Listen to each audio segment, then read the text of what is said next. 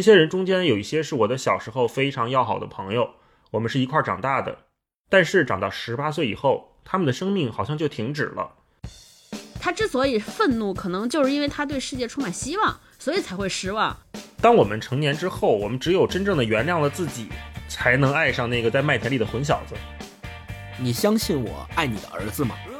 相信的。相信这是一种无私的爱情吗？是的。我曾经把这种爱情看作我生命的希望、梦想和安慰。你相信吗？我觉得年轻就应该过你想过的生活，大胆地问出你好奇的问题。我们到底谁要为当下的生活做主？到底是现在的你，还是三十年以后的你？那我们到底现在回望十八岁，还能不能用一种平等又不谄媚的姿态去和那个时候的自己去对话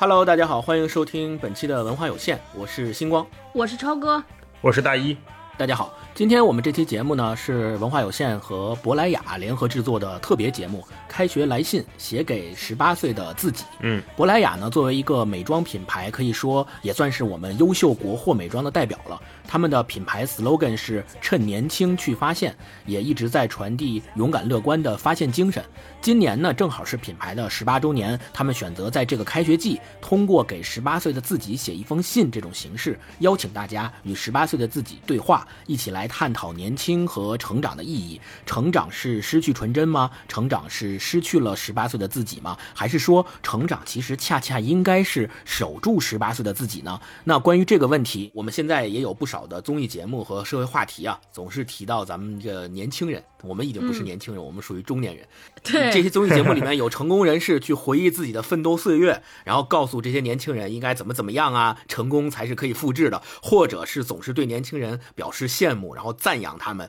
啊，甚至于用一种近乎谄媚的姿态去宣传年轻就是美德呀，世界终究是你们的呀这种言论。那其实作为曾经都年轻过、都经历过十八岁的我们，我们到底应该在那段岁月中？体验了什么，得到了什么，又失去过什么？那我们到底现在回望十八岁，还能不能用一种平等又不谄媚的姿态去和？那个时候的自己去对话，然后重新审视十八岁到底对于我们意味着什么。所以今天我们这期节目呢，也正好是要通过那些令我们印象深刻的作品，不论是书籍也好，电影也好，电视剧也好，我们希望通过这些作品里那些让你印象深刻的十八岁的形象，去回忆那些打动过我们的年轻人的样子，去重塑我们自己也许已经现在想起来渐渐模糊的，好像不知道。应该是什么样子的那种十八岁，然后立定现在，回到过去，再去对那个时候的自己去说一些什么，找到十八岁这个主题或者十八岁这个名词之所以能够一直不断的给予我们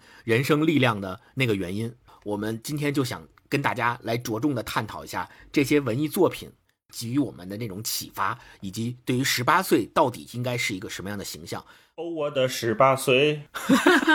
唱起来了。本来珀莱雅的活动是让号召大家给十八岁的自己写封信，因为我们仨当年做这个童年的自己已经写过信了，确实也搜肠刮肚，想不出什么可写的了。所以，我们今天就跟大家聊聊文学作品里边的十八岁。如果大家听完我们的节目，让你想到了你的十八岁，大家可以给自己写写信。嗯，没错，没错，一起来参与一下这个活动，跟十八岁的自己说点什么。对，下面我就特别想了解你们两个人在准备这期选题的时候，都想到了曾经自己看过的哪些作品里面印象深刻的十八岁的形象。来，我必须得抢答了，不然一会儿就肯定让你们俩又给我说了。想到年轻和十八岁的时候，我第一反应毫无疑问冲进我脑海的就是《阳光灿烂的日子》。哦，去年我们在录《冬日笔记》那一期的时候，简单提过一次，就是说如果选一部电影放入我们的回忆录，你会放哪部电影？当时我就选了《阳光灿烂的日子》这部电影。简单聊一下，就是首先它是在北京拍嘛，跟我过去的生活。离得很近，嗯，因为我是一个就是前十八年或者说直到现在生活都很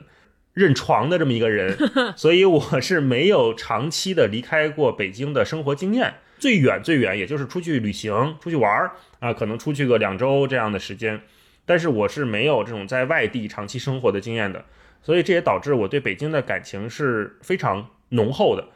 对这种家庭，对这种北京的街道、北京的变化是非常向往记录他的。嗯，所以在《杨灿》里面这个电影，我记得马小军有一段跟十八岁，就或者说跟年轻相关吧，我觉得他那会儿应该还没到十八岁，他那会儿应该是中学。他有一段是跟宁静饰演的，哎，那个女孩叫什么？那个角色叫马米米兰，米兰米兰，玛丽，马什么梅呀？呃，跟饰演的米兰，他有一段大雨里面的戏嘛，就是对她是比米兰小一点点。我觉得那会儿可能男生都会对比自己成熟一点的女性有好感，或者是喜欢大姐姐，想想跟大姐姐聊天，想跟大姐姐一块玩。那一段是他特别喜欢米兰，但是米兰已经没有再跟他谈恋爱了。嗯晚上下大雨，他骑自行车骑到了米兰家楼下，然后外面电闪雷鸣，他就在那儿喊说：“米兰，米兰什么？”我记得那一段特别年轻和青春的一个感觉。然后后来米兰出来了，说：“马小军，你喊什么？你瞎喊什么你？”然后米兰就问他说：“你有什么想跟我说的？”呃，大雨里面也听不清，哇哇。然后马小军就说：“我车掉沟里了。”我对那段印象特别深刻。现在我的头脑如皎洁的月亮一般清醒。好吧，就此继续说我们的故事，先不管它是真是假。记得过生日那天，根本没发生过任何不快。我和刘玉苦都很高兴，还轮流和米兰碰杯。哦对，于北培也在，差点又忘了。大家还送了很多礼品，米兰对我也格外亲切，那锥子般的目光频频地凝视着我。后来，我们都醉了。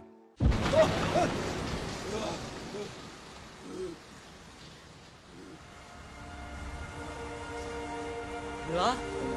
马小军，怎么了？你怎么了？你到底怎么了？快告诉我！我喜欢你。你说什么？你刚才说什么？我车掉沟里了。那个给我感觉就是青春、冲动、不懂事儿，然后在一个瓢泼大雨里面去浇灭自己那种旺盛的荷尔蒙，是十八岁最该有的样子。我记得还有一个事儿，就是我在上中学的时候，我当时记得我隔壁班有一个我们传统意义上的有点坏的那种坏小子，他好像在自己校服上写了一句话。叫做“人不轻狂枉少年”。那会儿我还是一个循规蹈矩的好学生，我看到那句话的时候，我觉得哇，写的怎么这么好啊？这哥们儿太有文采了。长大了之后才知道这话不是他说的。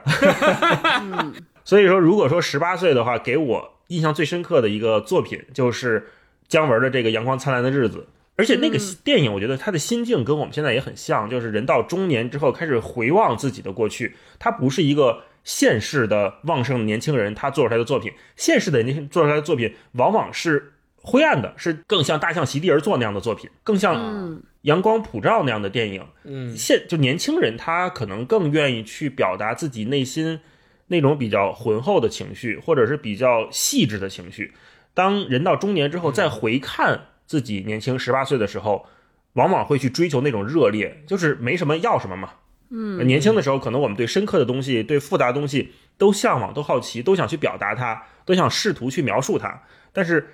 等我们真正到了中年或者中老年之后，你再去看年轻的时候，你又会像一层滤镜一样，把它包装的特别美好、特别旺盛，甚至比你实际的过去还旺盛。这是我对这个作品的记忆。嗯嗯，超哥呢？我那天刚说到这个选题的时候，我想到了都是。就有几个词儿，一个是一堆电视剧，就是电视剧里边主要有一个关键词，就是什么花季啦、雨季啊，嗯、然后有年龄啊。我不知道你们小时候小的时候看没看过，我当时都是什么，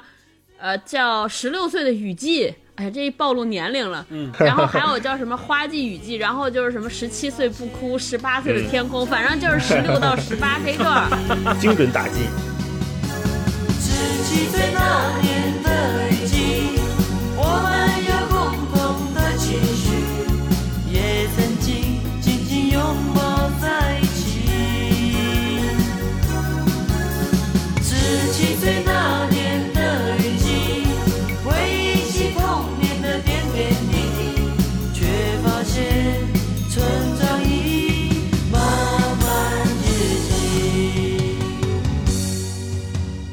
都是中央一台演的，而且就是演员还特经常重，就是什么以前我们知道看《十七岁不哭》里边那个李晨，嗯，也在什么《花季雨季》里边也演，反正特像，而且讲的故事感觉都很像，这是一堆电视剧。后来就是。书籍里边可能离我们比较近的就是韩寒的书，不知道你们俩有没有感觉？就是有有有有有，我印象最深的倒还不是《三重门》他的成名之作，而是有一本小说叫《一座城池》，就讲了三个男孩哦在大学里边的生活。我觉得大概也就是十八岁的样子吧。然后再后来，我觉得比较经典的可能是就《麦田里的守望者》啊，就这种书，这可能是嗯贯穿了所有人对那个年龄段的那个固有认知的这种书。对我还回去看了一下，嗯嗯，我这次说这个选题的时候，我说我打开这些书回味回味，看看能不能找着年轻时的感觉。但是也没时间重看啊，都都看完，我就拿这个《麦田里的守望者》，还有一本新书是双雪涛老师写的《聋哑时代》，都拿出来看看，因为也也是写中学，就这两本书我可能会后边着重讲一下。但是确实读的时候，感觉瞬间回到了大学时代和中学时代，还挺有意思的。嗯星光，你呢？我为了准备这次的选题，大家不是想说打动自己的作品，然后去作品里面重新寻找那些十八岁的形象，我就在脑海里面开启了搜索。第一个路径是我十八岁的时候看过哪些作品，这是一个路径；另一个路径是我看过哪些写十里面八岁对十八岁这个人物的形象的描写，然后从这两个路径里，我就筛选了一大票清单。第一个就是《钢铁是怎样炼成的》，哇，这个很明显就是从我十八岁的时候读的书里面挑的。第一，因为它是名著；第二，在学校里面，老师、同学都会推荐你去读名著的时候，都会首推这本书，嗯就是说他写的特别好。《钢铁是怎样炼成的》梗概、故事情节就我就不复述了，大家肯定都知道。那我讲跟我的十八岁联系特别紧密的，就是这本书里边那句举世闻名的那段名言。有一年暑假，我突发奇想，开始收集名人名言，然后就开始在各种书里面摘抄各种特别好的句子，就像大一老师刚刚说的“人不轻狂枉少年”，类似于那种让我眼前一亮的句子。对我第一个抄的段落就是《钢铁是怎样炼成的》里面 那段“人最宝贵的东西是生命，生命属于人只有一次”，对，我印象特别深刻。嗯那个时候我还不太明白说为什么这本书大家都这么推荐，但是我自己是觉得本身保尔柯察金他这个形象、这个人物角色在这本书里面所起到的作用，以及他对中国这么多代年轻人的塑造，我觉得是非常有地位的。嗯特别要说到的一个就是本身《钢铁是怎样炼成的》这本书的作者奥斯特洛夫斯基。他自己就是在二十二岁的时候，就因为疾病瘫痪了，然后卧病在床，并且双目失明。所以他写这本书里面，保尔柯察金晚年的生活就是他自己的自传体性质的描写。那个时候，我接触这本书，给我的第一印象就是：第一，人是需要奋斗的，人是需要用一生去奋斗的，并且无论你遭受什么样的逆境，身体遭受什么样的创伤，你都应该去坚持奋斗。嗯这个是《钢铁是怎样炼成的》这本书当时给我的一个印象。最今天其实最想跟大家分享的，就是一提到十八岁，一提到青春，肯定就是没跑，就是《灌篮高手》。哇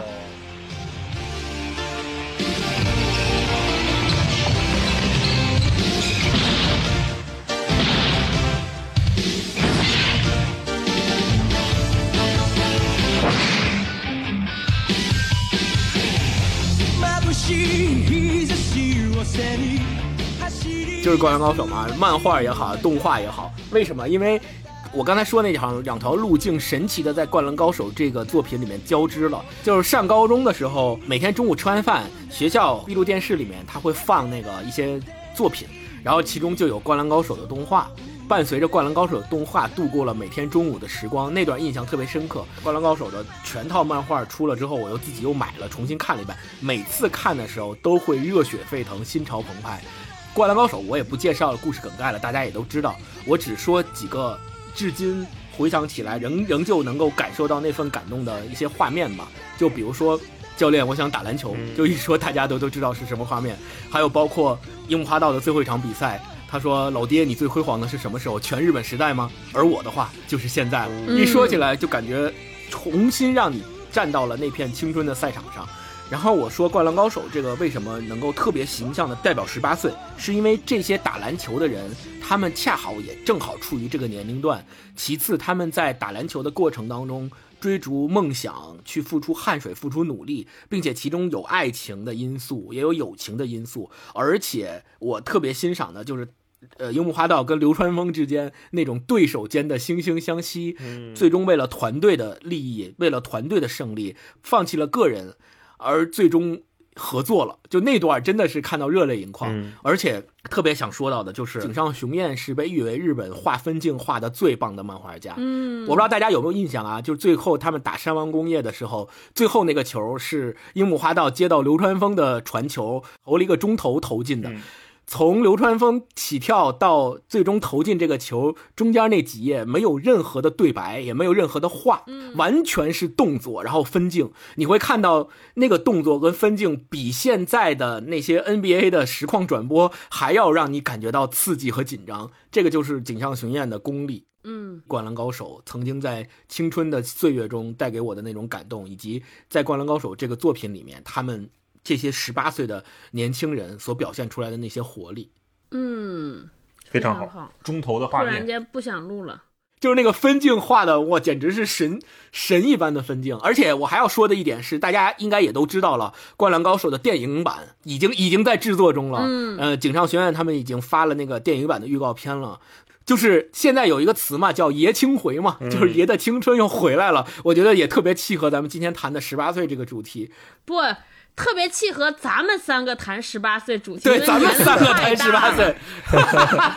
对，别人可能说不出来，咱们说爷青回是完全没有问题的。对对嗯，哎，说到《灌篮高手》，我我作为女生，当年看《灌篮高手》就有一个就是特别挨打的问题。我说他们把日日本的漫画画这么牛，他们怎么打篮球没见过他们呀？什么奥运会什么打不行啊，感觉打中国还打不了呢。我我说你这么厉害，让流川那枫上啊？你后来解答了吗？这可能真的跟天赋有关系。对，我在查资料的时候发现，就是因为井上雄彦呃画了《灌篮高手》，然后引起了整个在日本社全社会的篮球热，然后包括那个初高中部的篮球部也是因为这部漫画，以前都是常年招不上学生的，然后因为这个漫画走红之后，所有的初高中生到进了学校之后都要先报篮球部，我要打篮球。啊 然后，然后后来因为井上雄彦对日本篮球运动的重大贡献，还专门成立了一个基金会，专门资助那些在篮球领域有突出表现的青少年。虽然现在有这个电影版在做，那后来他那个在学校里面的大结局也是一段佳话。对，对，井上后来他又画了一个十年后嘛，就他们打完山王高工之后，不就失失败了嘛？第三场比赛就被淘汰了，然后就很草草的，就特别快的就结束了，大家都意犹未尽。当时还有传言说他是被少年 Jump 那个漫画的编辑部逼迫必须要赶紧完结，所以他才不得不完结的。但是后来锦上学院出来辟谣了，说并不是他自己当时就已经设想好了这样的结局。后来他又回到那个小学里面，把重新十年后他们这些主角的这些故事又重新画在了黑板上，然后三天以后又把那个黑板上的东西全部擦掉了。对，那个也是一个非常好的嗯传承吧，我觉得。嗯，所以我非常期待接下来马上就要出的电影。对，因为看《灌篮高手》看到山王工业那一段的时候，我一直有点迷糊，因为我们小时候看的各种动画片儿、漫画都是主角越来越强、越来越牛，尤其是跟圣斗士这样的比，就是永远打不死。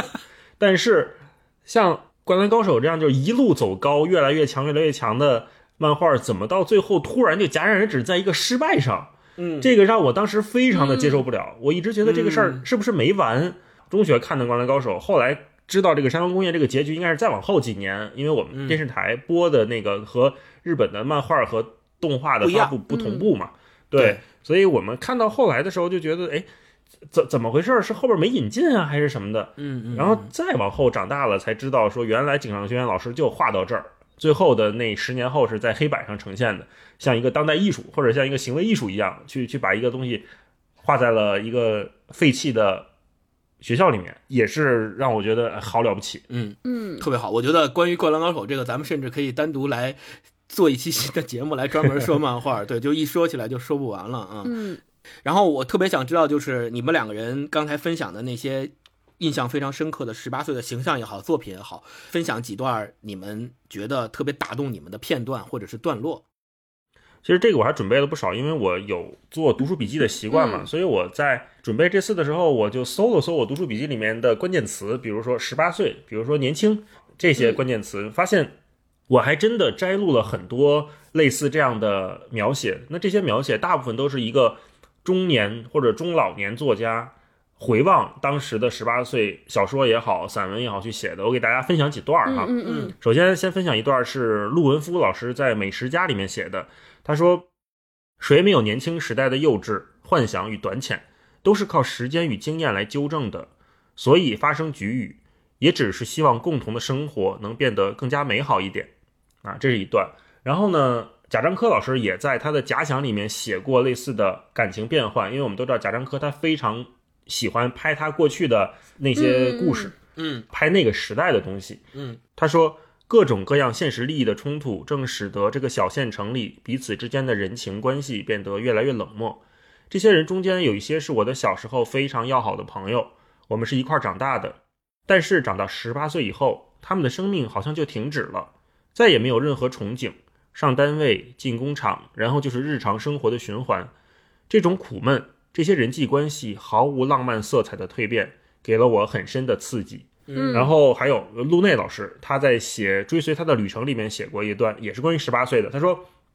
当时有一种很真实的错觉，以为生命起始于十八岁，在此之前，世界一片混沌，世界在我那个曝光过度的大脑中呈现出满版的白色，每一天都像是夏季最明亮的夜晚，光线过剩，所有的声音纠缠在一起。哇，啊，这一段，写的太好了。哇，他太有画面感了。对，特别有画面感，而且很像我刚才说《阳光灿烂的日子》里面姜文刚开场那一段单人的独白，就觉得那一会儿好像什么都是新的，然后光线永远是充足的，太阳永远是白扑扑的照在这个大地上。刚刚大一前面他在推荐《阳光灿烂的日子》的时候，第一个蹦入我脑海里面的那个形象，就是电影里面，我不知道你们俩记不记得，有一个残障人士在里边喊那个欧巴格鲁姆，喊那个。Gloom 对对 Gloom 吧，对对对跟他对话每次都。对，然后我觉得恰恰是这个形象出现在这里，也能够非常好的体现青春以及那种十八岁，因为我恰恰觉得这个形象的出现，可能代表了十八岁的时候他们对世界的那种懵懂，嗯或者是你说对世界的那种嗯。冲动，对世界的那种盲目，你不知道呈现将要呈现在你面前的是一个什么样的世界，你也不知道你未来的路会是什么样子的，但是你可以依然用那种非常勇猛、非常不顾一切的态度去面对这一切。嗯而且接着刚才说星光说那个角色，就后来我记得有一段，就是这个残障的这个大哥好像是被别的院的人欺负了，对对对然后姜文他们还出去帮他出头，对对对对对，说这这这是我们的哥们儿，你可不能动他，你动他就是跟我们过不去。对对对对我觉得那一段也对特别特别特别热血啊就是我一定得出去跟人拔粪去。嗯，哎，我再补充几个，刚才说的都是中国作家的，其实国外的很多知名大家也写过很多关于十八岁、关于年轻的这种描述。嗯嗯其中最著名的有一段儿，我之前也在咱们节目里面说过，是约翰威廉斯写的《斯通纳》。他说，斯通纳还在非常年轻的时候，认为爱情就是一种绝对的存在状态。这种状态，如果一个人挺幸运的话，可能会找到入口的途径。成熟后，他又认为爱情是一种虚幻宗教的天堂，人们应该怀着有趣的怀疑态度凝视着它，带着一种温柔、熟悉的轻蔑，一种难为情的怀旧感。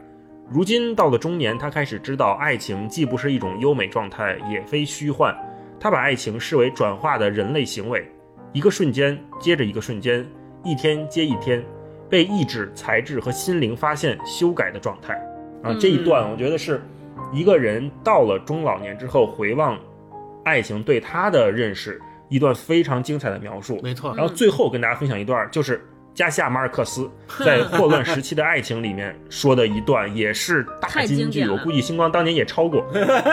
他还太年轻，尚不知道回忆总会抹去坏的，夸大好的。而也正是由于这种玄妙，我们才得以承担过去的重负。嗯，大家在听我们节目的时候，想到了哪些？关于十八岁，对，关于十八岁，关于年轻时候，你觉得打动你的词句哈，也可以在评论区给我们留言，让我们也一起看一看。这个时候好多听友从抽屉里翻出了自己多年未用的摘抄本，开始看自己当年拆的名人名言。呃，是有可能，那太好了，太美好了。超哥来给大家分享一些你当时看这些作品能够特别打动你的片段。你看，这就是一个不好的学，因为我当年没有摘抄本儿，所以大家一定要向他们俩学习。我没有摘抄本儿，就只能炫看，你知道吗？炫炫看。炫想啊！我这次重新看了麦田里的守望者，我感觉特别奇妙。嗯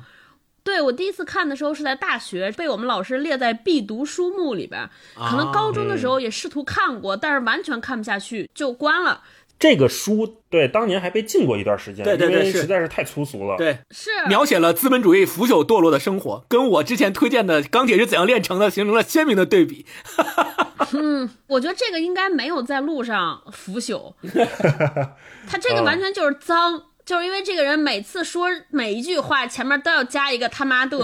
对，有个秽语综合症，感觉这个。对我就高中完全看不下去，我说这干嘛呢？流水账，因为感觉也没有故事。后来大学的时候，因为是必读书目，就必须看。看完之后，我也非常疑惑，我说这怎么能成为影响一代年轻人的著著作呢？而且还号称是全世界，对全世界的年轻人都被他影响，完全看不了。直的，然后还有那么多人因此喜欢上赛林格，觉得赛林格对自己的影响非常大，我也完全不解。直到三十多岁再回看的时候，我就哇，真的确实是就是完全不一样。看完《麦田里的守望者》，就是第一这次读完之后，我首先对他的名字有了重新的认知。我以前完全不知道说这这怎么这名字怎么来的？一个纽约的青年怎么跟麦田扯上关系？后来我这次认真读完，我不知道大家知不知道这个名字的由来。就是这个年轻人说，哦，是他妹妹问他说你想成为一个什么样的人？他就想了想，他说哦。我在想象有一天有一个麦田特别大的旷野，有几千个人在里边跑，然后这个麦田的边缘就是悬崖，我就想坐在那个在悬崖边上看着这片麦田的人，如果有一个人往这儿疯跑，快要掉下去的时候，我能把他们拦住。哇！我当时我自己的理解，我就觉得哇，这也太准了，就特别像我们十八岁的自己。我反正我那个时候就这样，就是第一想干一些从来没有人干过的事儿，而且还希望自己做的事情能对其他人特别重要，能对啊甚至对其他人的生命有特别大的影响。这在我们看来才算是活得有意义。活得有价值，我不知道你十八岁的时候是不是有这种感觉，就觉得反正就是觉得上学啊，就所有人都干的事情，就就感觉特别无聊。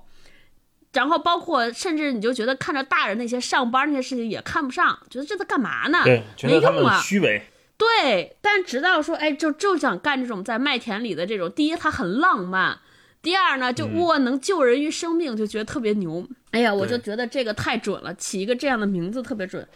补充一下，我觉得超哥刚刚分享的那个感觉特别对，就是我们十八岁和度过自己青春年华的时候，好像那种感觉就是要与周边的世界或与周边的人保持一种若即若离的态度。啊，对，然后第二个看这个的感觉，以前看《麦田里的守望者》就觉得特别的叛逆，就觉得这个人充满了愤怒。但是现在三十多岁再回看的时候，就觉得这里边好像充满了有点温暖，甚至 就因为首先是他的结尾，就这个男孩讨厌一切，但是最后他跟他呃，他想要离家出走，想要去西部过一种与世隔绝，他觉得特别酷的生活。但是因为他的小妹妹说我要和你一起走，然后最后，然后他为了他小妹妹把他劝阻他留下，他说我最喜欢这样，我我我很喜欢和你在一起，就他亲妹妹。这个时候，让亲情让他整个内心的这些柔软显现了出来，我觉得好温暖。那个时候，我就大概能明白这个十八岁的这些主人公，他其实内心是那种非常浪漫、非常理想主义、非常甚至有的时候有点胆怯。可是，就是又被这个、我不知道叫叛逆还是怎么，就又被一个坚硬的层壳包裹。但是这个这个包裹的壳，它其实就是很容易被一个特小的东西一触动就碎了，碎了之后露出来里边那个柔软的本质性的东西，就觉得哇，这个可能就是十八岁的那种美好，那种纯真。我看的看到最后，我就觉得，哎，终于明白可能好多人为什么觉得自己被这个作品感动了。我觉得可能就是让大家最后还是挺疗愈的，特别美好，就觉得。像这样一个人，其实内心中还是保有着能被这个世界温暖的。他之所以愤怒，可能就是因为他对世界充满希望，所以才会失望。可能像咱这种三三十多岁人，就觉得这个已经完犊子了，能有点躺平了好就不错了。对，对，就所以可能就没有这种，因为没有希望就没有失望嘛，就我觉得特别好。嗯，对对，我也补充一下，我听超哥说，因为赛林格写这本书的时候大概是三十岁左右。对，我想为什么现在我们回看《麦田里的守望者》的时候，会觉得它是一个非常优秀的作品，然后我们甚至被它感动，原因可能是因为当我们成年之后，我们只有真正的原谅了自己。才能爱上那个在麦田里的混小子。嗯，我们每个人内心都有一个无比叛逆的时段，嗯那个时段在十八岁的时候，它是外向，它是表露出来的。但是当我们越往后走，越走到中年、三十岁、四十岁，甚至更老的时候，我们会忘记当年那个叛逆的少年的样子。嗯隔的时间越长，我们回到十八岁那个境况去看，我们越会觉得哇，这个小伙子真的还是蛮可爱的。我们会觉得以一种过来人的眼光去赞扬他，去高看他一眼，觉得他很了不起。嗯，没错，我对呃大一说这段话让我想起来，之前曾经不是有一句话特别流行嘛，叫“如果你在十八岁的时候不是一个愤青，那你这辈子就白过了；然后如果你在二十八岁的时候你还依然是一个愤青，那你这辈子也白过了。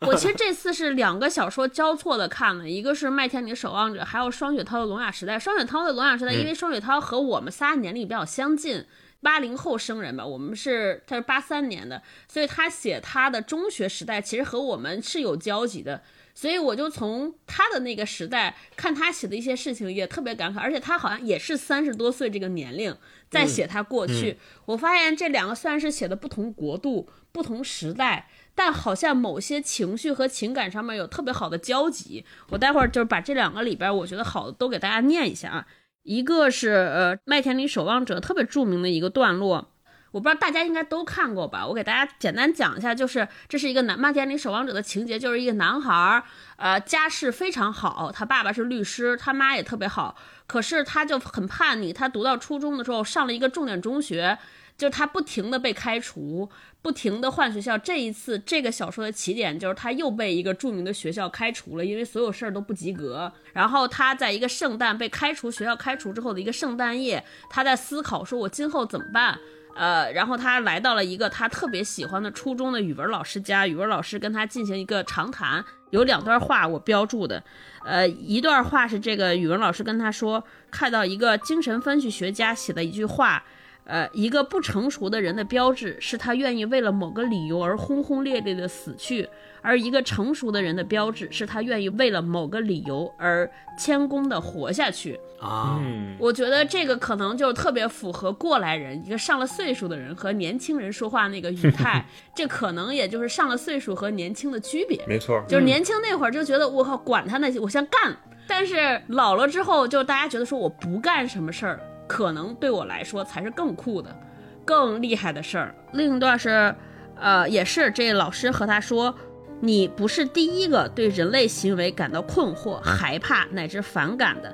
在这方面绝对不是只有你。了解这一点会让你很激动，你还会得到激励。许许多多跟你现在一样，在道德和精神上同样感到困惑。幸好有些人对自己的苦恼做了记录，你愿意的话就能向他们学习。同样会有一天，如果你有了可以教给别人的东西，他们就能从你这儿学到。这种方式是美好的，有来有往的。这不是教育，而是历史，是诗歌。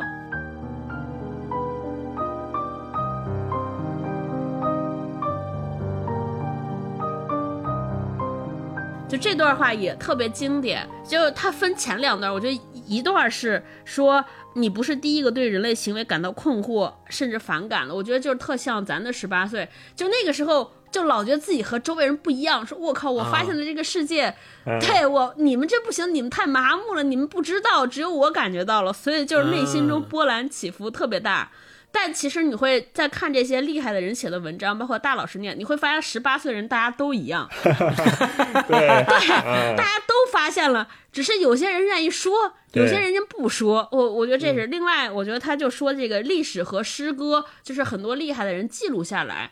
能给人启迪，我觉得这特别好，所以我们现在能探讨十八岁，也是这些厉害的这些作家把他们这些十八岁的东西写下来，我们今天才能有这个话题。然后最后我最后分享一段是双雪涛的，他的那个《聋哑时代》里边有一句话：他写了他对他的一个同班同学的一个评价吧，或者是印象。那个同班同学就是我们现在所说的奇才，班里边的天才儿童，但最后结果不是很好啊。然后他来分析刘一达，就是他这个同学。刘一达从初一开始，渐渐习惯了受人膜拜，奉为偶像。我从没有见过他胆怯，他当然谦虚，不会向人炫耀他的学识，可他也自负，从不会承认自己的无知。他毫不怀疑自己的所作所为有什么不妥，他习惯于说：“哦，我就是这么干的。”也就是说，对错与他无关，这是他的方式。也许这就是为什么到了最后一切变得不可收拾，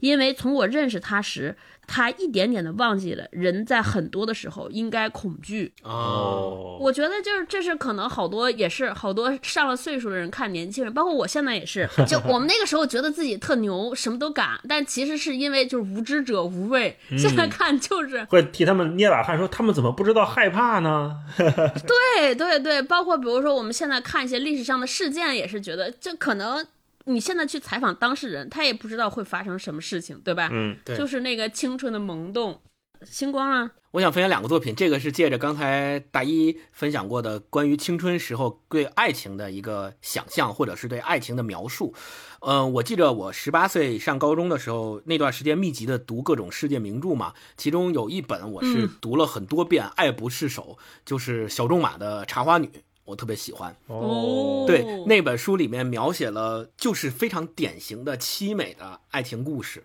嗯，里面有一段我特别的喜欢，《茶花女》也是非常著名的名著，大部分人也都读过，也都知道这里面的故事情节。简单说，其实就是里面有一个沦落风尘的女性形象叫玛格丽特，她认识了一个。巴黎的青年叫阿尔芒，他们两个人是真心相爱的，爱对方。但是因为玛格丽特她本身从事这个工作比较不为社会所包容，比较为人所不齿吧，被当时的社会上的那些所谓的贤达认为她是堕落的。呃，所以呢，阿尔芒的父亲是非常反对他们两个人在一起的。于是阿尔芒的父亲就去找了玛格丽特，要求他离开自己的儿子。儿子，但是你知道，就是两个相爱的年轻人。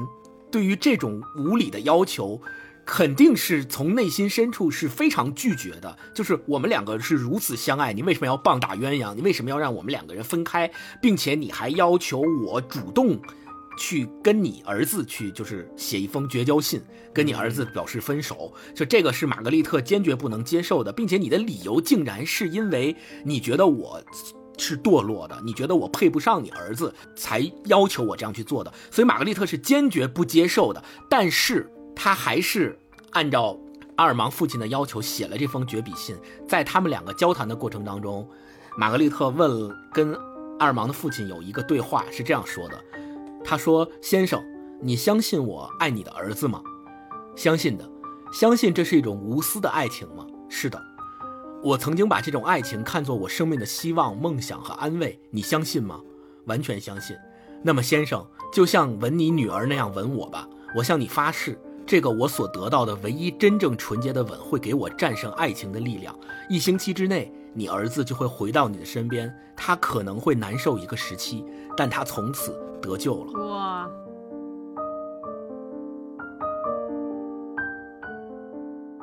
就我为什么分享这段，就是他最终为了自己心爱的人，做出了抛弃自己爱情的决定。他是如此的善良，他甚至愿意为了自己心爱的人和他的家人以及他爱人的名誉，选择牺牲掉自己的真爱。而且做出这个选择的人，竟然就是我们大家世俗所认为的堕落的那种女性的形象。风尘女性。哦，那个时候我十八岁的时候看到这段的时候，我我就觉得，第一是。为他们两个人之间的这种爱情而感动。第二是我，我甚至不相信这个世界上能有如此真诚并且凄美的爱情。嗯，最终我们发现这个故事悲惨的结局。写了这个绝交信之后，二芒认为他被抛弃了，于是对他怀恨在心，然后在后面的各种公开场合对玛格丽特进行了各种侮辱。就是说，你是一个坏女人，你是一个堕落的女人，你抛弃了我什么之类的，你为了钱，为了跟攀附权贵之类，就反正怎么恶毒怎么来。最终在贫病交加中，因为玛格丽特有肺病，孤独的离开了人世。在她最后时刻，都没有见到阿尔芒。帮助他料理后事的是他的一个好心的邻居，然后他还欠了很多的外债。他死了之后，他的家产和他所剩不多的积蓄就被拿去还外债了。结局是阿尔芒他的父亲。告诉了阿尔芒的真相，就是我曾经去找过玛格丽特，我要求他离开你，分开。对，阿尔芒知道真相之后，非常的懊悔，马上就回到了玛格丽特身边，但是也没有最见上他最终一面。他收到了玛格丽特日记，在日记里，他才知道玛格丽特对他真正的爱。日记里他写到说，除了你的侮辱是你始终爱我的证据外，我似乎觉得你越是折磨我，等到你知道真相的那一天，我在你眼中就会显得越加崇高。哇，这个这是不是一个阴谋？最后知道真相的我，眼泪掉下来。我那个时候就心灵受到了特别大的震撼，两个人之间的爱情竟然可以到这样的地步，就它一点也不逊色于这个世界上最美好的人类感情，或者说它本身就代表了这个世界上最美好的人类感情，人类所能做到的最美好的事情就是这个样子。呃，刚才星光说到茶花女，我就想到，因为茶花女是写在十九世纪嘛。那基本上我们现在看回去就是二百年前，嗯，那二百年前十九世纪当时的巴黎，这些人真的是人类群星闪耀时。你想，对，那会儿巴黎出了谁啊？就有写《茶花女》的小仲马，还有他父亲大仲马，还有雨果、巴尔扎克、斯汤达、波德莱尔、莫泊桑、福楼拜，这些这些人写下来的东西流传了二百年。到我们现在还会把我们现在的年轻人，把我们当时的自己打动得一塌糊涂。对，为什么？因为他们写的，我觉得真的不是单纯的去描写那些宏大叙事，而是真的把生活里面的细节，那些甚至是我们现在说主流话语体系以外的人的故事记录了下来，流传到现在。那些真正打动人心的，就是这些细节的一句话一句话。流传下来的，嗯，我们最近不是也在看那个用后集气的人嘛？其实就是这些人，他们才是时代史，而不是那些我们听上去像口号一样的呼喊那些不会再次打动二百年后的人的。嗯嗯嗯，是是，对。哎，刚才星光回忆这个故事，因为我已经不太记得茶花女想写着，我就记得我当时好像上高中还把这本书。送给了我特别暗恋的一个男孩，我现在想不清楚我的动机，我为什么送给人家这本书呢？是，对，就身为一个女生是想说什么呢？说我的爱情也这样吗？就想不清楚，我现在想想特别尴尬，太尴尬了，为什么？Why？星光，你继续。我第二个想分享的就是刚才大老师说到的，像那个时候巴黎所谓流动的盛宴里边涌现出来的那些为我们创造了至今仍够能够感动一代一代人的这些非常优秀的作品。其中雨果写的《悲惨世界》，尤其是我向大家推荐的是音乐剧的《悲惨世界》。我看那个《悲惨世界》的时候，真的是每看一遍都感动的，甚至想流泪。嗯，哎，是那个休杰克曼演的那个吗？他到现在为止已经有很多版的音乐剧，休杰克曼只是其中一版。哦，就最起码在世能点出十五个都演过《然而让》这个角色在音乐剧里面的演员都还在世。他们曾经二十五周年那个就是纪念的时候，把这十五个人都聚集到一起，一起唱那个音乐剧里边的歌。对对对，哇，你知道那个 真的是所有所有音乐剧爱好者的盛宴，就大家看到那时候已经不行了，就已经燃了。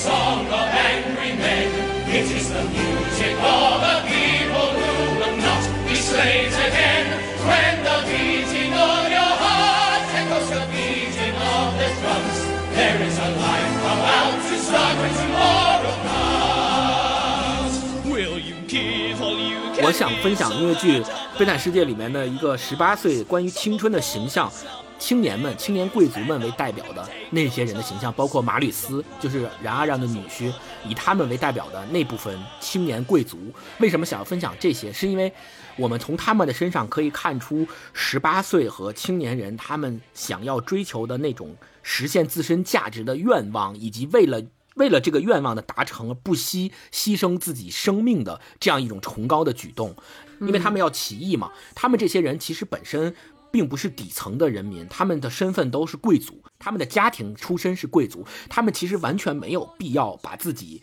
扔在一个起义队伍的大潮里面，去为所谓的人民争取利益。他们没必要，他们不做这些事情也可以享受很好的生活，但是没有。是既得利益者了。对他们没有，他们是青年人，他们觉得他们要站出来为人民发声，于是他们叫自己共和派嘛。但是你知道，他们这个起义本身就是注定会失败的，他们知道了。这个结局就是注定会失败，知道自己不会再有胜算的时候，依旧选择了守在街垒，依旧选择了为自己的信仰和人民的利益去牺牲。所以他们当时有一句话，叫做说说如果人民抛弃了共和派，我们要证明共和派不会抛弃人民。所以他们最终选择了继续在街垒战斗，并且牺牲自己的生命，死在了起义中。街垒战在音乐剧里面的表现那部分，就是整个的过程极其的悲壮。战斗的过程中，就是整个音乐剧里面最著名的那首歌，就是 Do You Hear the People Sing？就他们唱起这首歌来的时候，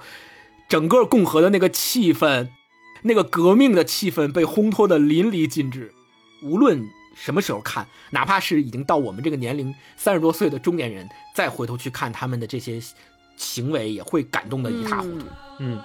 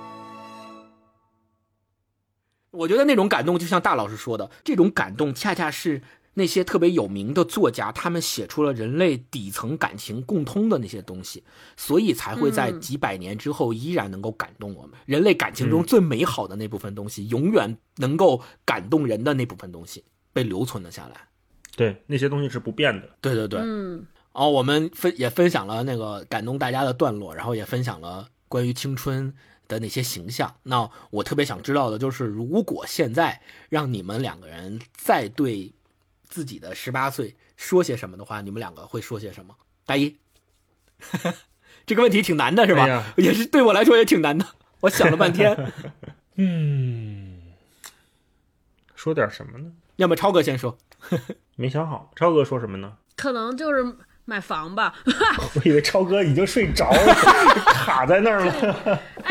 我其实呃，就就三个字呗，就悠着点儿。为什么呢？嗯，我当时上高中的时候，真的就像我刚才分享双语涛的时候，呃，那个感觉一样，就十八岁的时候，第一就是觉得生时间会很长，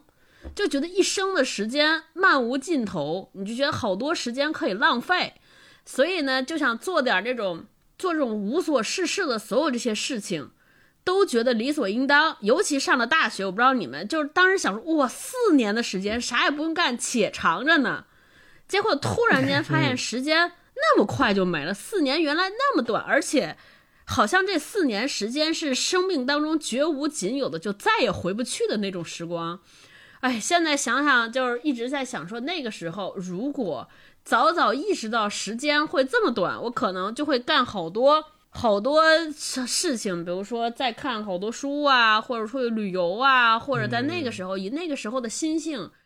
干一些现在已经不敢干的事情啊，比如说嗯搞点极限运动啊，或者搞点什么就是看起来比较危险的爱好。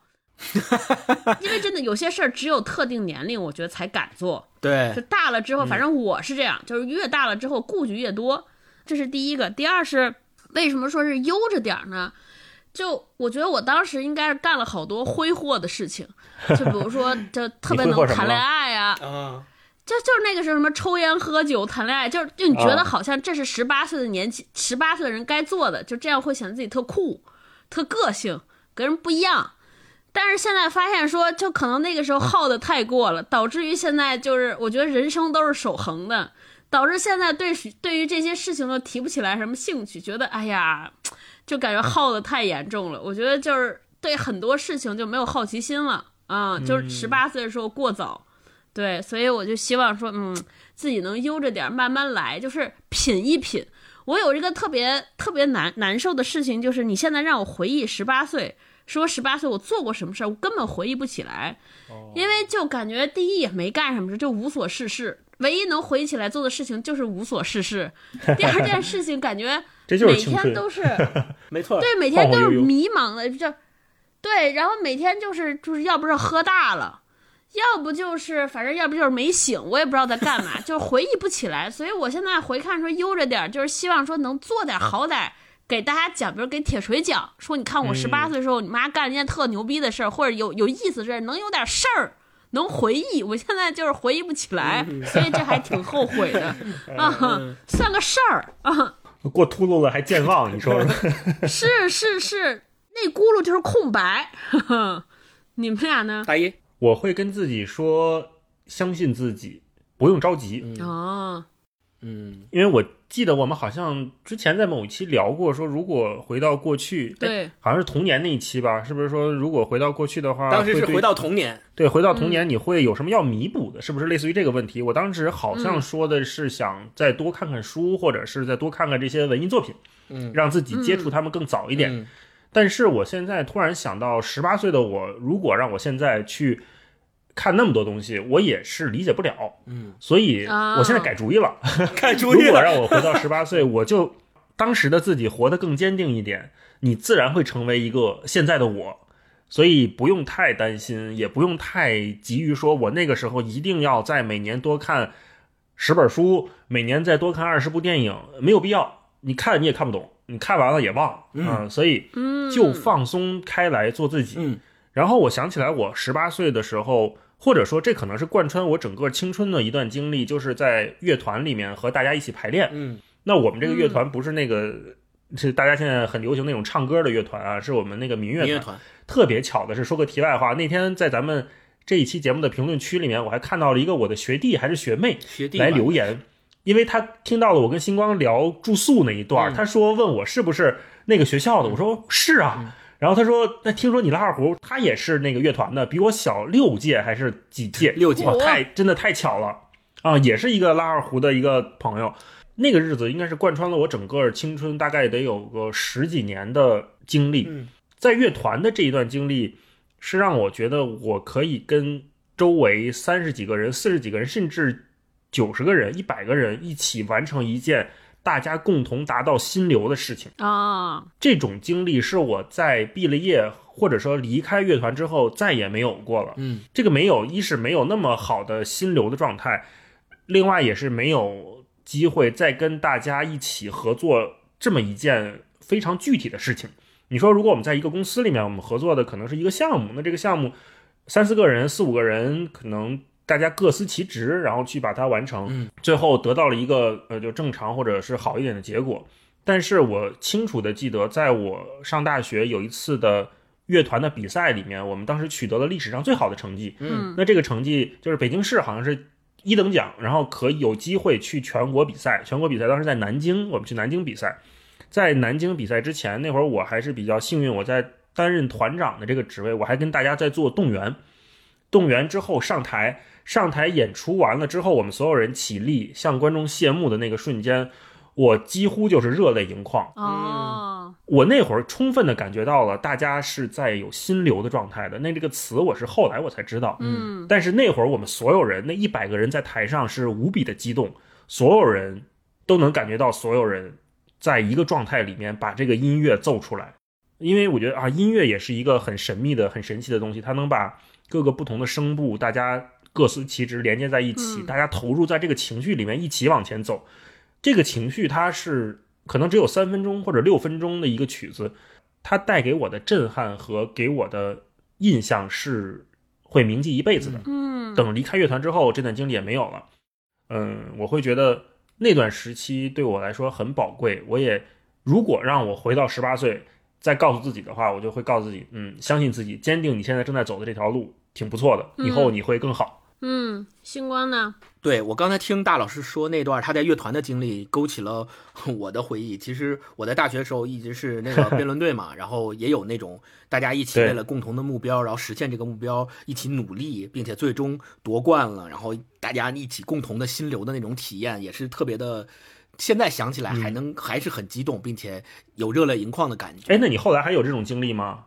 经验，这种心流的经验？后来心流的经验都是自己在，就不是跟别人一起了，就是自己会有这种心流的经验，哦看一些好的作品之类的。特别想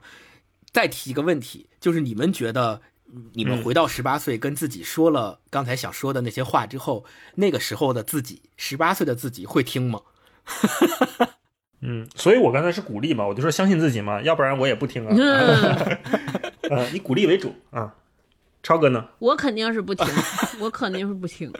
所以我为什么问这个问题，就是我自己在思考这个事儿的时候，我就想，如果我现在回到十八岁，我跟自己说，哎，我告诉你一个未来要发生的事情，你要避免，或者是你要现在做什么，以至于你到未来之后你能够抓住那个机会或怎么怎么样。我如果说这些话的时候，那个时候的我肯定不听，就就你是谁呀、你你干嘛的呀、你你说这些没用啊，对吧？我肯定不会听的。所以我觉得我回到我如果我能回到过去，见到十八岁自己，我唯一能跟自己说的就是做你自己，就你现在该怎么过，你还怎么过，只是希望你能够在经历所有这一切事情的时候，享受这里边的过程，体验这里面所有给你的体验，不管是在团队之间跟大家一起努力。去达成一些目标，还是你自己在这个过程当中遇见失败也好，遇见成功，遇见喜悦，遇见难过，不论是什么样的情绪，当你遇见这些情绪的时候，都是要尽全心全意的去体验这些情绪带给你的。这个是我能够给自己最大的一个、呃建议，因为我觉得我说其他的，肯定那个时候的我也不会听，我会告诉自己说。嗯，十八岁，每一个人的十八岁可能都会认为自己能够改变世界，或者是自己是独一无二的，自己是很特殊的。但是我可能会跟自己说，其实站在现在这么一个节点回望，你会发现嗯自己没什么特殊的，就甚至于是一个比比平庸的人，跟同年龄大家相比，是不是没做出什么事情来，也没有什么可以值得称道的成就？那你回到过去，面对一个志气高昂的十八岁的那个时候的自己，感觉好像能改变世界自己的时候，我会告诉他说，就算，嗯、你将来也许不会做出什么惊天动地的能够改变世界的举动或改变世界的事情，但是你还是你，你还要依然照你现在的步骤和照你现在的想法去过你想过的生活。我觉得这个就是我对自己最大的建议，而且这又让我想起来前面推荐《灌篮高手》的时候，你像樱木花道的天赋啊，流川枫的球技啊，这些人的努力，他们的这些天赋都是大家显而易见的。但其实我们仔细去想，我们所能做到的，我们这些平凡的普通人所能做到的，可能恰恰不是他们那些形象。虽然他们能够很好的激励我们，但是我觉得我可能也就是努努力，能做个木木吧。嗯，嗯那你很厉害了。努努力可能才能做到一个替补的形象，或者是默默无闻的形象。其实没有什么啊跟他们那些人相比。那木木也投进了关键的三分。对呀、那也很了不起了。对，所以我想说的就是，每一个平凡的我们，可能在十八岁的时候都想做樱木花道啊，都想做流川枫，被大家所赏识，被大家所认可。但也许经过了十八岁到三十岁到四十岁，你再回头去看的时候，你发现其实我们能做木木就不错了。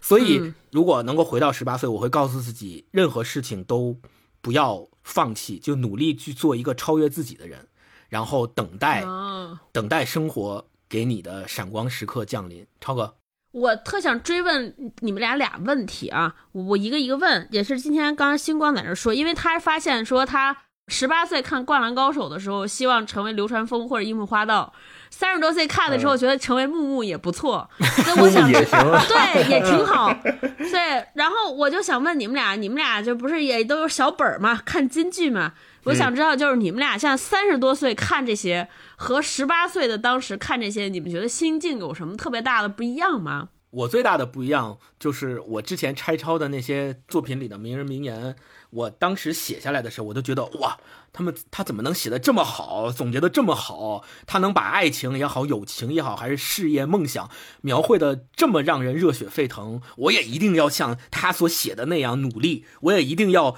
变成他所写的那样的人物啊！我也一定要体验到，让自己体验到他所写的那种感情的浓烈。我当时的真实想法就是这样，所以我才会抄下来嘛。我抄下来的目的就是啊告诉自己不要忘记，就是这个时候读到这段话带给我的感动，我希望将来能够在我的人生中也依然能够亲身的体会到这种感动。但是你现在再回望，你会发现你那个时候摘抄下来的很多句子，在你过往的人生中，大部分都没有过亲身的体验。但是你你在翻开的时候，你依然会为十八岁摘抄这些段落和句子的时候那个中二的自己感动。这种感动，第一个起源来自于你，你会觉得哦，原来我也有过这样中二、这样幼稚、这样想要改变世界的时刻。但是你回想起来说啊，但是现在好像没有实现，那个时候的很多想法和感觉都没有实现，但我不后悔。我不后悔，我反而会为那个时候的自己点赞，很好，就是要有这样的少年心气，甚至于我嗯羡慕那个时候的自己。你现在让我再去那些作品里面去摘抄这些名人名言，去摘抄这些金句，我可能都不会再摘抄同样的段落，也不会再摘抄同样的句子。嗯为什么？我觉得我是失去了那个时候的所谓少年心气，我没有那个时候的那种志向，说我要体验我没有体验过的这个感觉。我现在想起来，我即使没有体验，也就那样吧，啊，就就文学作品嘛，对吧？我有共鸣有共情就行了，你就没没必要非得去体验。所以我反而有点羡慕那个时候的我。嗯，大老师呢？我如果现在再回看的话，可能也不会再摘抄出来这样的句子。但是这样的句子现在让我看来，它的价值就在于说，恰恰是因为我不会再摘抄这样的句子，它才成为了属于那个时候我的回忆。嗯我会想到说，哦，我当时在看这本书的时候，我把它摘抄了下来，那一定是因为，首先它是一段非常优美的描写，就是或者说它是一个漂亮画，能打动你，嗯啊，那会儿我觉得他写的怎么这么漂亮，这这一段文字这么美，节奏感这么好。现在再回去看的时候，我会揣摩当时的自己，可能是因为我在好奇一个未来的长者，或者是比我大二十岁、三十岁的人，他怎么描写当下的我的心境，他写的怎么这么准，嗯，就像一个日记一样。虽然这个日记不是我写的，但是是我抄下来的，它是属于我的一部分。嗯我现在看他还蛮感激的。嗯我现在在看书的时候，我明确知道我不会再去摘抄这样风格的句子了，嗯，所以它也变成了一段仅有的回忆。嗯超哥呢？我是突然发现，好像这些年。呃，最大的变化是审美的风格变化了，就是当年啊好像摘抄的那些都是比较华丽、比较炫技的，嗯对，但是现在好像更喜欢被那些特普通的，但是就是恨不得一个形容词都不加，但是用两句话就写出来，一下 把你打动了那些东西。我觉得好像是这个变化了。我觉得可能也是因为读的书多了之后，对这些。东西的趣味发生变化，可能也更知道什么算是是真正厉害的了。当然，那种写漂亮话的也很厉害，可是我更未来更喜欢这一些。然后我在想说，之所以发生这样的变化，可能是会发觉对于生活的期待有了特别大的不同。我觉得十八岁的时候，呃，我我年轻的时候，更多的是希望说人生精彩，人生不一样。然后我要变变得多牛逼，我不知道你们俩，反正我当时是默默回想过，就是老觉得自己不是个普通人，但是现在可能你让我再回去十八岁，我最想学一个什么技能？我可能就是学那种能把平凡生活，但是过出一点小滋味的那种技能。我有时候又特别羡慕大老师，学乐器，对，朝九晚五，但可能痛苦的时候或者难过的时候，他或者没事儿干的时候，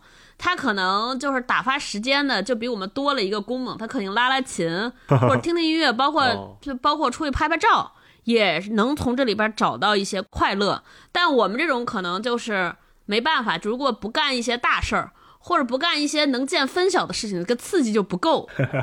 见分晓。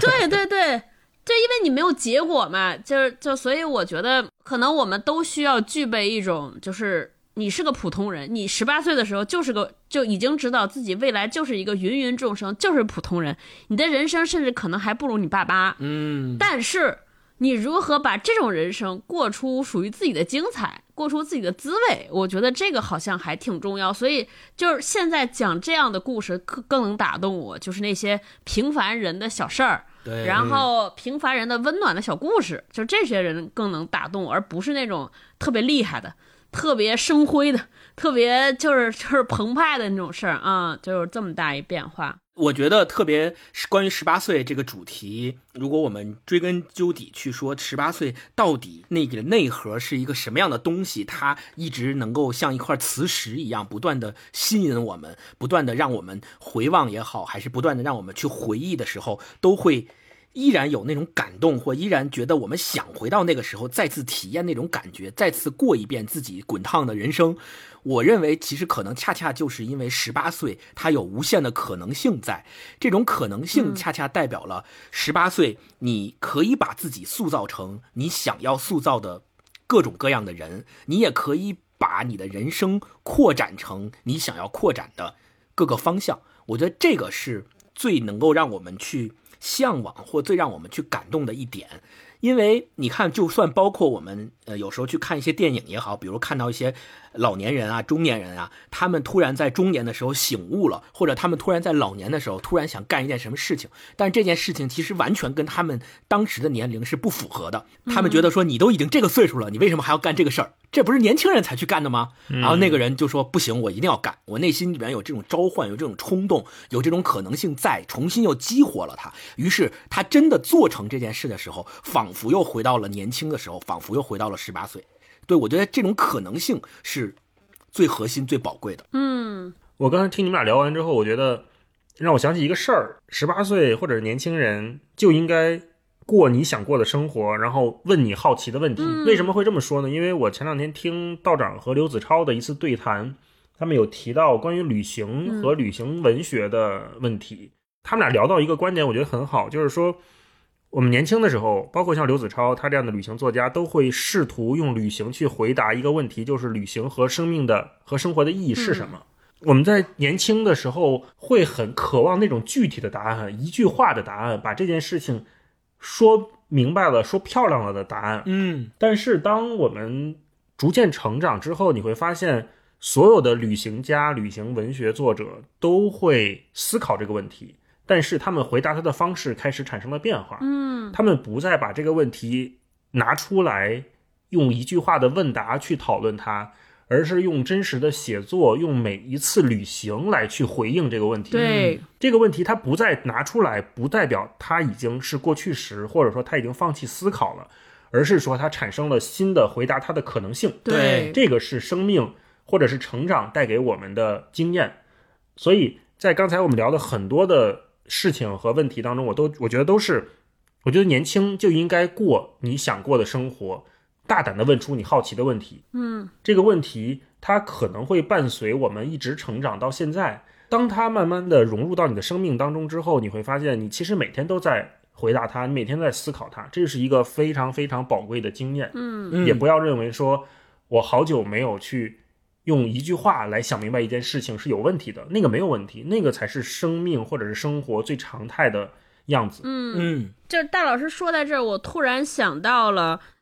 特早之前，《奇葩说》里边，我觉得有一个话题，今天和我们这话题也很像啊。三十年以后的你，给现在自己写封信，你拿到这封信要不要拆开？哦就跟我们今天话题很像，给过去十八岁的自己写封信。看不看？对，然后我记得当时当时的嘉宾就刘琴教授就特别笃定说我，我觉得不要拆开，因为他提到了一个主权，是说我们到底谁要为当下的生活做主，到底是现在的你，还是三十年以后的你？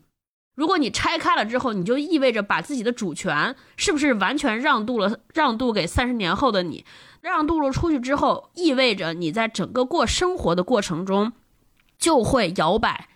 就会犹疑，就会撕扯。我觉得这个角度也是给了一个我们站在三十岁的人看十八岁时候的一个角度。对，就我们现在完全都是站在上帝视角说，哎，要是这样的话，可能人生更好，可能会更好。要是这样的话，就更更棒了。但其实这完全没有必要，因为我们现在无法为当时那个十八岁的自己负责任。对而且我觉得现在就是三十岁看十八岁的时候，有一句话，我觉得也挺适合的。我忘了在哪儿看到那句话的意思，就是说，就是我们知道了理性这个事情很很很好，我们都是试图变成一个理性的，但是认识到理性的这些不足和缺陷，才是我们成熟的开始。我觉得现在三十岁更像是那个时候，就十八岁的时候，我们更是意气用事，更是情绪，但是三十岁可能恰恰。一方面是希望用理性来做主导，一方面又要提醒自己说，理性也不是全部，人生还是要一个在这种复杂的过程当中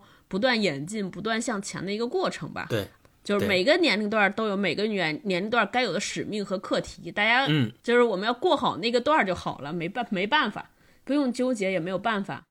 那好，我们这期也借着跟珀莱雅联合制作的这期节目，一起聊了聊文学作品里面那些曾经打动过我们的十八岁的形象，并且回忆了自己的青春，回忆了自己的十八岁。我们也希望大家能够一起来参与“开学来信，写给十八岁的自己”这个活动，给自己呃的十八岁写一封信，会在信里面跟自己说些什么呢？希望大家能够一起在评论区写一写。对是那些青春的、纯真的、勇气的，还是给你的那些考验啊、成长啊，那些好的、那些坏的，写出来、啊，跟大家分享一下。如果大家就是对自己的十八岁有话可说，可以写一写啊，没话说就算了。那我最后吧，我再跟大家分享一段我特别喜欢的一个旅行作家叫布鲁斯查特文写的《歌之版图》里面的一段。啊，刚才正好说到旅行嘛，然后也说到我们读的这些书的记忆。他说自己二十多岁的时候，曾经在一家知名的艺术拍卖行任职，是现代绘画方面的专家。那家拍卖行在伦敦和纽约都有拍卖大厅。当时在那家拍卖行任职的年轻人当中，我算得上是出类拔萃的一个。大家都说我前途无限，只要不踏错行就行。一天早晨，我醒来时发现自己失明了。过了一段时间，左眼的视力恢复了，可右眼始终笼罩在一层浓雾之下。眼科专家为我做了诊断，说我的眼球组织并没有什么问题。他为我下了处方：你看画盯得太近了，医生说，不妨改变一下，眺望一下远方。嗯，太好了！最后用今天咱们谈到的《灌篮高手》的那首著名的主题歌《直到世界的尽头》里面有几句歌词，我觉得特别契合咱们今天的主题。嗯，他是说：“谁都满怀着期望，却又不相信永远，可是也一定梦想着明天。直到世界的尽头，也不愿与你分离。曾在千万个夜晚许下心愿，一去不回的时光，为何却如此耀眼？”那我们今天这期节目就聊到这儿，希望大家都能够回忆一下自己的十八岁。嗯如果有什么想对自己的十八岁说的，通过写信的方式在评论区我们留言。嗯分享出来。嗯嗯对，我们是不是默认了大家都是十八岁以上的朋友？嗯，如果你还没有到十八岁，也可以写一封信给未来的自己啊。对。感一感谢珀莱雅，给我们提供了一个这么这样的个机会的机会吧，让我们来想一想，思考一下自己啊，在人生这个阶段来想一想，聊聊十八岁的事儿，我觉得还挺有意义。对，又重新从十八岁，从青春里面汲取了新的力量，能够继续在我们未来的人生道路里面走得更顺畅、更好。好，祝福大家，不管什么年龄都过得开心。对，好好的，好，那我们下期再见，拜拜拜拜拜拜拜。